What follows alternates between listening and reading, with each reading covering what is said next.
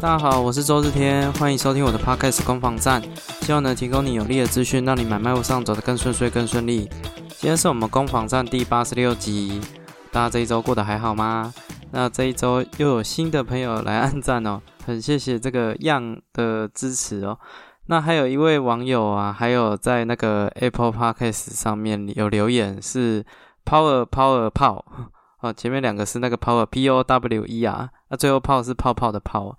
Power Power 泡说，呃，最近刚好在买预售屋，原以为做的功课算蛮多的，但透过这集节目才发现自己的功课根本是皮毛而已。感谢你提供方法，让我知道怎么深入了解，送上五颗星，聊表谢意。哦，那这是在讲说那个第应该是第八十哎特特别篇第三篇啊，就是在讲那个预售屋的健康检查哦。那一集在制作的时候，其实蛮担心的，因为内容其实真的很很哈扣啦，真的很硬啊。那个如果你没有买预售的话，我觉得，而且你没有买买过预售或者是碰过预售合约的话，其实真的会完全听不懂我在 在想表达什么。那就会听我唠唠叨叨二十分钟，应该会觉得很想睡觉了。可是也是因为那时候真的是处理的这个这个焦头烂额，所以就把处理过程直接直接口述哦。那谢谢这个泡儿泡儿泡不介意哦。呃，其实这一周啊，就是表达出做到一百集就想想停止的这个想法出来之后，也有朋友就是有有在劝我说继续下去了。那我我这个我当然也是还是会去思考看看啦，因为最主要我我的痛点还是在互动数啦，因为因为其实收听数、互动数这个都会对于呃去更新这个节目会有一些动力。那如果没有的话，就想说那其实也没有人在听，没有人在听的话，那当然就就。不更新应该也影响不大，对吧？就会有这样的想法产生。如果有互动、有更新的话，我想这个事情我会我会思考看看啊。但如果如果也都没有，就这样，那那就这样吧，对吧？但不管怎么样，还是谢谢此时此刻在收听节目的你，因为就是你们的陪伴，让我可以做做做做，现在这做到这个第八十六集，好，感谢有你们的收听哦。OK，那一样，今天哦，呃，我这边也跟各位分享三则近期我觉得蛮有亮点的这个不动产的新闻哦。那呃，一样三则哦，第一则是要讲掉这个新加坡突击式超暴力打房哦。这个是四月二十六号晚间，新加坡政府将购买住宅的外国人啊，从原本的三十趴印花印花税直接调整到六十趴。不止如此哦，如果你是要购买第二间住宅的新加坡公民啊，印花税的大成本也大幅提升，从十七趴上升到二十趴。那这个十四月二十六号实行，嗯，公布哦，四月二十七号马上生效，风声鹤唳啊。那其实市场上就有一些看法在。那至于说它会有什么影响，我们等一下也会讨论到。第二则则是这个新竹天坑生吞。特斯拉哦，这是四月二十七号，有一台刚交车不到一个月的特斯拉停在路边，那就好好的停在路边啊，啊，忽然就就忽然就嘣就不见了，它就被地面吞噬掉了，完全不知道什么原因，就掉到一个天坑里面啊，那。那画面看起来蛮蛮可怕的啦哦，你没有想象车子停在路边哦，竟然会消失不见了。那这个就矛头指向哦，在周遭有一个呃有一个建案正在盖，那就有人讲到说会不会跟那个建案有大幅的关联哦，所以也涉及到不动产，这个跟大家分享了。那第三者哦，则是这个美国商用不动产风暴是否正在酝酿中哦。这是那个波克夏哦，波克夏是那个美国股神巴菲特的那个投资公司嘛。波克夏有有提醒大家说，现在哦，美国的房地产一直那个商用房地产的价格一直下跌，其实银行哦满手坏账，就是它的债务是很不健康的，然后这未来是一个未爆弹啊。好，那那这个就讲到说，呃。未来啊，虽然状况不像二零零八年这么糟啊，但是哦，如果遇到麻烦哦，会会真的会非常麻烦，而且可能会产生哦，呃，商用不动产的这种崩盘的问题哦。那这个新闻其实有出来一段时间了，就是陆陆续续有些人讲到这事情，那这个也会帮大家做一下同整哦。OK，那我们就开始今天的的节目。那首先这第一则哦，这个新加坡很狂啊，突击式超暴力打房哦，直接税率调升一倍哦。四月二十七号的凌晨哦，一个新加坡的房地产经纪人刘他忽然慌张了起来，因为政府忽然公布一个一个法令哦，就是直接外国人买房哦要缴六十趴的印花税哦，比之前的三十趴税金哦直接调升一倍。而且啊，如果是家族企业或者是信托基金买房哦，税率更高达百分之六十五。那他原本在谈一个案子哦，这个总价大概一千万的新币，一千万的新币大概是多少呢？折合台币大概是两亿三千万的案子哦。那这个买家就因为这个税金上面的忽然的奇袭式的调整哦。就直接跟这个刘说他不买了哈，他不买，税金多太多了。那另外也有一个呃外国的客户，原本打算把资金哦转转移到新加坡的买家也说，呃就想要在这个推迟购买时间，因为税金真的太重了哦，让人觉得说这个成本哦大幅提升。那其实哦，看呃新加坡的房地产的状况啊，从香港到伦敦，世界各地房地产的市场都在降温，但是只有新加坡除外哦。彭博行 彭博行业研究指出，该国第一季的房价上涨三点二趴，已经连续三年每一季都涨，今年哦更是预期会上涨五趴哦。那新加坡国家发展部部长。李志深表示：“哦，如果不及及早先发制人，外国人和本地人投资数量会持续成长，替希望买房的新加坡人带来压力。”哦，他是这样讲的。那他这个新加坡直接把房屋税有调到六十趴，也让其他国家的房子哦忽然看起来都便宜了起来。不管是香港、伦敦、纽约，他们的房产税哦分别是二十九、十五跟四。那新加坡呢，大概这个如果跟纽约比的话，是它的十五倍哦，十五倍，因为新加纽约只收四趴嘛，新加坡收六十趴。那其实早在二零二一年的十二月，新加坡就曾经将美外国人哦买房的印花税调到从二十八调到三十趴。那调上去之后呢，虽然外国人的购买数量有下减百分之十六，但是房价并没有下跌啊。那这次呢，呃，则是预测会影响百分之十的房地产交易哦。那我到底是什么产生了这个现况？因为新加坡到底有什么得天独厚的一个一个状况哦，让这么多人想要去？那有多少人想要去呢？根据一个调查，呃，像俄罗斯、哦中国跟印度这三个国家的富豪啊，是。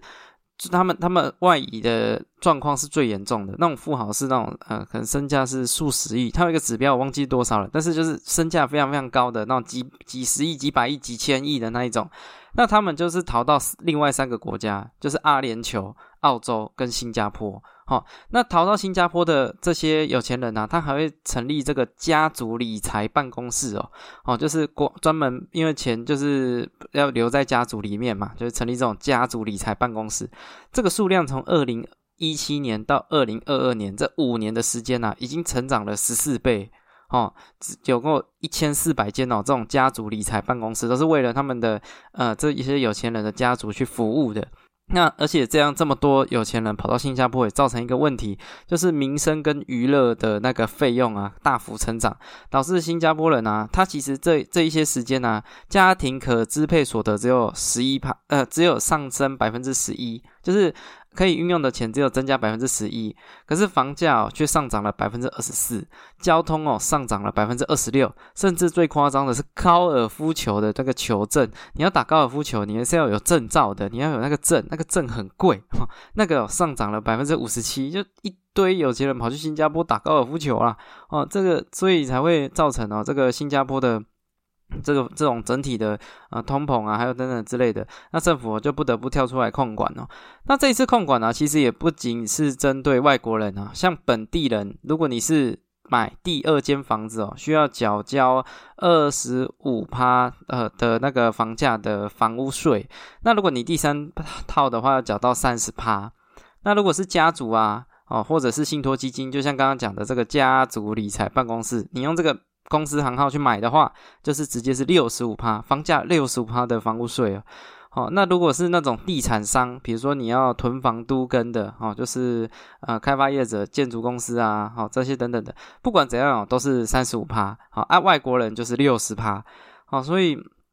这用一个大陆的用语啊，我认为这几乎是降维打击啊，哈，大幅的直接把这个外国人买房的这个想法直接断绝啊，因为税金真的是非常非常重啊，啊啊！可是为什么有这么多人想去新加坡？那当然不外乎是它的这个全球经济的地位啦，还有这个呃治安的的。治安的条件表现也很好啊，还有这些教育资源很很充分、很充沛哦。那导致说很多外国人他都会希望说有一个新加坡呃公民的一个身份哦。这很多的考量啊，那其实这样看来看去啊，其实也蛮感慨的。因为台湾如果讲这些打防的措施啊，台湾最近的就是这个平均地权条例啊，我都不知道我讲了几集啊，好，一直讲一直讲一直讲，可是越打越越弱越弱。这个到最后最新的这个执法的公布，更是呃设立了很多的后门，哈，可以去去。规避或者是闪躲这些法律上面的一些问题啊，那那我认为说这真的是蛮可惜的啦，哦，蛮可惜的。那当然这背后也是呃新加坡有那种政府比较集权嘛，哦，这成这成分其实也在了。啊，只是说如果一个集权的政府，他对于说这些呃民众小老百姓的对于那种房价的，因为他做这个出发点呢，其实。像那个那个部长就已经有讲到了，如果造成新加坡人都买不起房子，这个不是他们乐见的，所以他们必须要去做这样的一个控管。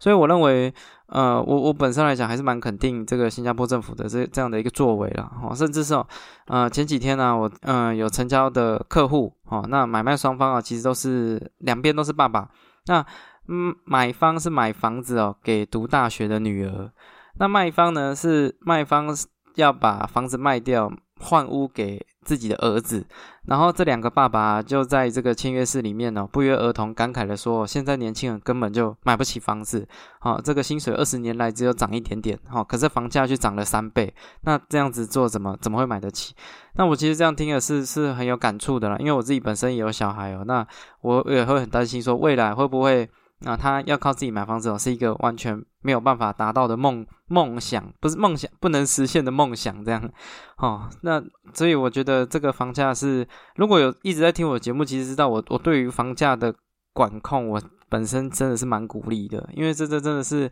前面的人赚到钱啊，后面的就是祸留子孙呐。哦，房价这么高，真是祸留子孙呐。那希望这个新加坡的这样的做法能成功，然后台湾的政府可以借鉴啊。OK。那第二则哦，当然我这更不想遇到了。房价上扬已经很可怕了，更可怕的是哦，你车子停在路边，停着停着，哦，那车子就不见了。那这这一定是更可怕的。这是发生在新竹县竹北庄进六街哦的一个呃建筑工地旁边，出现了一个长四点五公尺。宽两公尺、深三公尺的天坑哦，很大一个。那一辆特斯拉哦，就直接有掉到坑里面，造成周遭的社区哦住户人心惶惶，担心说会会不会这里有坑，那里有坑，到处都有坑哦，很像在玩踩地雷一样，那走一步就怕是忽然掉下去这样。好，那首先呃，我先说明一下天坑是什么，各位可以 Google 关键字天坑啊，天就是呃天空的天，那坑就是呃那个地那个水坑的坑哦。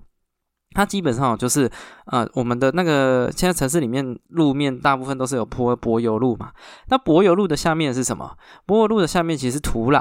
那土壤呢？那那下面的土壤，那有点像是像那个巧克力饼干哦。巧克力饼干就是饼干嘛，然后上面抹一层巧克力。那个抹一那那一层巧克力呢，就是柏油。下面那个饼干就是柏油下面的土壤。那今天的状况就是上面的巧克力没事，哈，但是下面的饼干不见了。那那个那个就会整个掉下去嘛？那就会问说，哎，那为什么那个饼干会不见？不是那个下面的那个土壤为什么不见？土壤会不见的原因有很多哈，可能是那种呃下面最最常见的啦，就土壤流失。那土壤因为什么流失？因为可能周遭有地下水啊，或者是呃地下地下水的那个管线破裂啊，啊等等之类的哈，那导致说水一直冲一直冲一直冲，然后造成那个下面的土壤流失，就会造成这种天坑的现象，甚至像下大雨都有可能产生这种状况，就是大量的水。冲刷掉下面支撑的土壤，而导致哦上面的呃柏油失去支撑，然后就嘣就变成一个天坑了。那今天的这个苦主哦是一个新车特斯拉，哦那这个出现了这样的事情啊，问题来了，谁负责？哦，谁负责？你车子停在停在路上，啊，忽然就就毁损了，那这样谁负责？找建商还是找政府还是找保险？找建商呢，建商建商就开始讲了，这个建商是呃丰益建设，丰是丰呃丰富的丰，哦，益的话是一个一个口在一个八，哦下巴的八，哦丰益建设，他就讲到说啊，我一切都是合乎法规规定，我也有给呃政府去做这种。呃，安检全部都符合规定，那我负责不是很奇怪吗？啊，那如果是你去找政府呢？政府现在一边哦说是县政府说是市公所的问题，市公所说是县政府的问题啊，这惨了，连找谁赔哦都不是很确定。那互踢皮球，踢啊踢啊踢啊，那去申请国赔吗？国赔主要是哦，你必须要政府是因注意而未注意哦，导致人民受到损害，那这个。这个天坑算是应注意而未注意吗？其实这个举证，我觉得也是也是蛮困难的了哦。你要去证明说政府你本来就应该注意这个事情，可是你却没有注意这件事情，我觉得这难度也蛮高的。好，那那那这怎么办？找保险嘛？保险的话，车子的话有分成甲式、乙式、丙式嘛。如果各位有买车的话，大概可以知道啊。那如果如果是你用保险，你要去理赔，那当然，呃，你要看你的保险的种类嘛。因为像甲式，它是呃价格最贵，但是它的呃保险的范围是最广的，所以甲式应该是可以赔哦。天灾人祸这些意外，大致上甲式应该都会赔。可是它的保费真的比较贵啊。那问题来了，如果是乙式呢？如果是乙式的话，其实它的那个赔偿的范围有一个是讲到说，哦，如果是第三者非善意行为等不明原因不赔，那第三者非善意行为等原不明原因不赔，不明原因不赔，那天坑算不算不明原因？老实讲，我也不知道啊，这个这个很难讲。所以如果乙式哦，你要用乙式去请款，我觉得。打一个问号，看保险公司怎么怎么跟你谈的哦。他如果说这是不明原因不赔，也是有可能。那丙式不用讲了，丙式的保障范围是最小的，那这个大概也没办法赔了。哦，那我们今天这个攻防真的是在讲房地产的，我们还是拉回来房地产哦。根据最新状况，县府公务局局局处长哦江良成表示哦。以违反建筑法开罚建商、营造商及监造建筑师各三万元罚款，涉及公安问题，交由新竹地检署侦办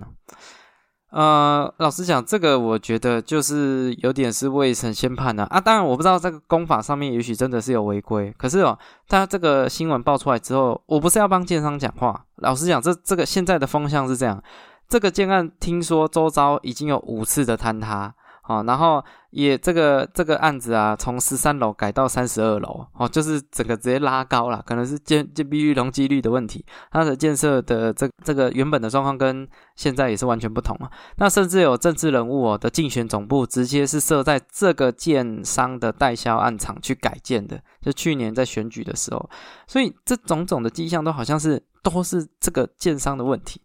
可是。我我个人认为啊，我个人认为，正如我一开始讲到的，天坑这个东西，真的它发生的原因是是蛮复杂的。它主要都是下面被掏空，那到底是什么原因被掏空？再加上说这一次的这个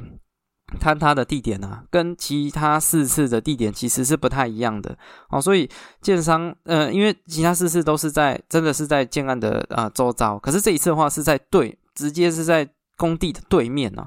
所以这个原因可能也不全然是跟建商有息息相关呢，对啊，那只是说，呃，像像我自己有去查，到底建案在打地基的时候发生这种周遭天坑的状况常不常见？我自己去查哦，其实，在盖一个建案，这个行为是不常见的。各位看这个新闻为什么会这么大？因为这就是一个不常见的事情啊。我之前查到，不管是新北市的呃永和地区，或者是高雄的这个天坑，很多时候它它就是下面的土壤被掏空，然后是不知道原因是什么了哦，所以。天坑的产生啊，其实它是一个天灾人祸的一个纵横综合体呀。哦，有可能你一开始哦在勘察上面没有，也也许一开始地质就很敏感的哦，你前面没有去勘察完整，那就会错判嘛。或者是你中间在打地基啊，这个处理那个地下水的问题啊，哈，这些等等时候没有处理好，那就会产生一个隐忧嘛。那当然也有可能是后面啊，这个补强没有补强好，好，其实你已经察觉到问题了。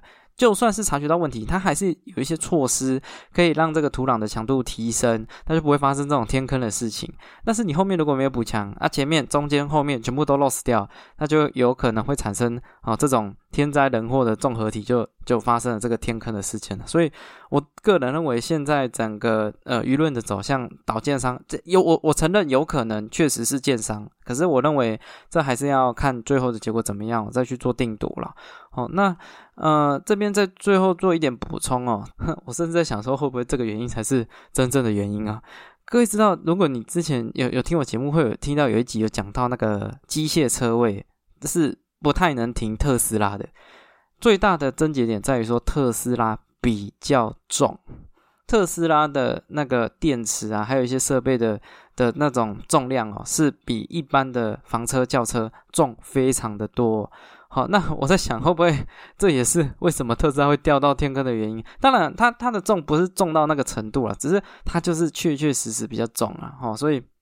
如果你有兴趣买特斯拉，你可能要稍微留意一下哦，这个载重的问题，那个重会不会在某种形式啊，呃，回馈给你呢？OK，好，这是新竹天坑的新闻哦。最后一则哦，美国的商用。不动产的风暴是否酝酿中啊？这一篇是这样的，就是这个播客下的呃合呃这个公司的应该说巴菲特的合伙人呐，叫孟格哦，已经九十九岁了哦，这个年纪很大了哦。那他有对外放话说，银行哦太多的商用不动产烂账了，到时候一定会产生很多问题哦。最近啊，美国第一共和银行因为经营不善哦，也也面临到倒闭哦。那这是美国两个月来。倒闭的第三间中型银行哦，那问题是说这些中型银行啊，它很多都是这些呃商用不动产的放款的对象哦，它因为大银行不做嘛，那呃这些新创公司啊，商用不动产啊，他们就跟这种中小银行去做呃去做这些贷款的设立哦，那甚至是这这个美国也有一个呃叫。价值投资大师大师啊，价值投资大师霍华马克思也也有提到说，呃，放款给商用不动产的问题哦，其实也是越演越烈哦。包括利率上升，现在的美国经济衰退，还有这个信用环境的紧收，然后还有疫情改变工作形态，抑制。办公室大楼需求这些的发展都不利于商用不动产的的状况。各位试着想象一下哦，就是疫情期间，其实很多人都回家上班了哈。那现在疫情过后，其实美国现在面临到的是人没有回来上班了哈。现在的美国的呃一些经济都还在复苏阶段呢，它其实。不像以前的这么多的呃公司请这么多人，相反的很多的公司都在裁员，哈，裁员裁员裁员裁员。那如果很多的公司规模都一直在缩减，那就变成说，原本这些商用不动产他们要出租的对象，或者是有需求的买家，全部都会大幅衰退啊，哦，原本可能公司有有一百间，那他可能就要一需要一百个办公室，现在公司倒了五十间，那只剩五十间的办公室，他就只要五十间就好了，那剩下的那五十间怎么办？而且。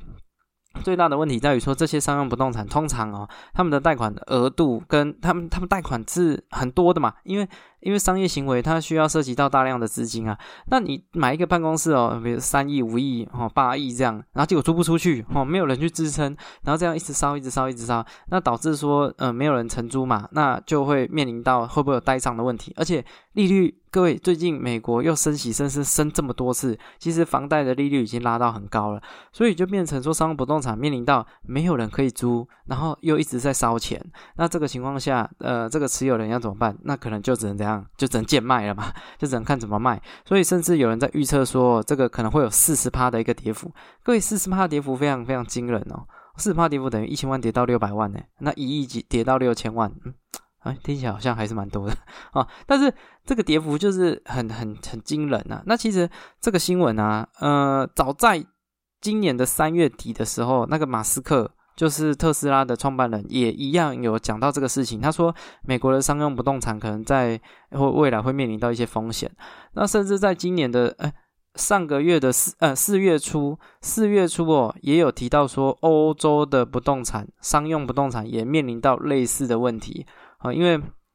景那个景气就是景气没有复苏了啊，银行又有倒闭的问题，因为银行的像美国之前几间银行的。倒闭哦，都是说他们的那个金融产品，他们他们的投资组合出了一些状况，所以银行的倒闭就会面临到说，呃，没有办法再放款给这些呃这些公司，那这些公司没有办法拿到银行的钱，那就没有办法再去做融资，或者是去去。继续他们的公司的一个营运，那就变成说只能呃把手上的这些商用不动产可能去做变卖，然后贱卖哦。那可是它的贱卖又会造成这个呃价值的这价值的衰退嘛？那会不会放款也会？也银行到银行未来要放款，那估价原本可能一个办公室它可以呃放款，银行银行可以放款一亿，但是因为这个整体趋势，现在银行要要把风险降低嘛，那可能现在直接放款给六千万，那这样子一来一往，其实它涉及到的面向非常非常的多了哦。这那如果这个风暴啊，这个这个不动产的风暴，假设真的有形成的话，我想很糟糕的哦，就是也会再发生的，就是美国联准会哦就会继续走这个量化宽松的政策，它就在印钞票印钞。票印钞票，然后试着去再去舒缓这问题。这一次，这个美国的第一共和银行啊，一样有人跳出来接，那政府一样去帮忙。可是你不可能全部的银行倒掉，全部的银行美国都能接啊。所以未来会不会这个量化量会不会又有联总会这种在大量印钞票，导致说美元的这种通膨问题，或者是泡沫化，或者是美元的地位哦，呃，国际地位有受到一些影响？我觉得这都是。有可能默默的正在发生的事情，各位可以 Google 看看这个美国，然后不动产，哦，你会查到一些关键的资讯哦。OK，那以上就是呃这一周的三则的新闻分享。那也谢谢你收听到节目的最后，各位的留言、按赞、支持，哈，这些都是我更新的最大动力。那如果你喜欢这样的节目，也麻烦帮我订阅、分享，或者 YouTube 上面收看，这 FB、IG 都是没有问题的，哈，都是没有问题的。那如果你不知道连接在哪里，你可以看一下那个呃你的收听的那个平台上面应该会有一些连接在。那如果真的不行，没关系，你在 FB 上面打攻防战，啊，也可以找到我。OK，那谢谢你收听到节目的最后，那也祝你有愉快的一天。我是周志天，拜拜。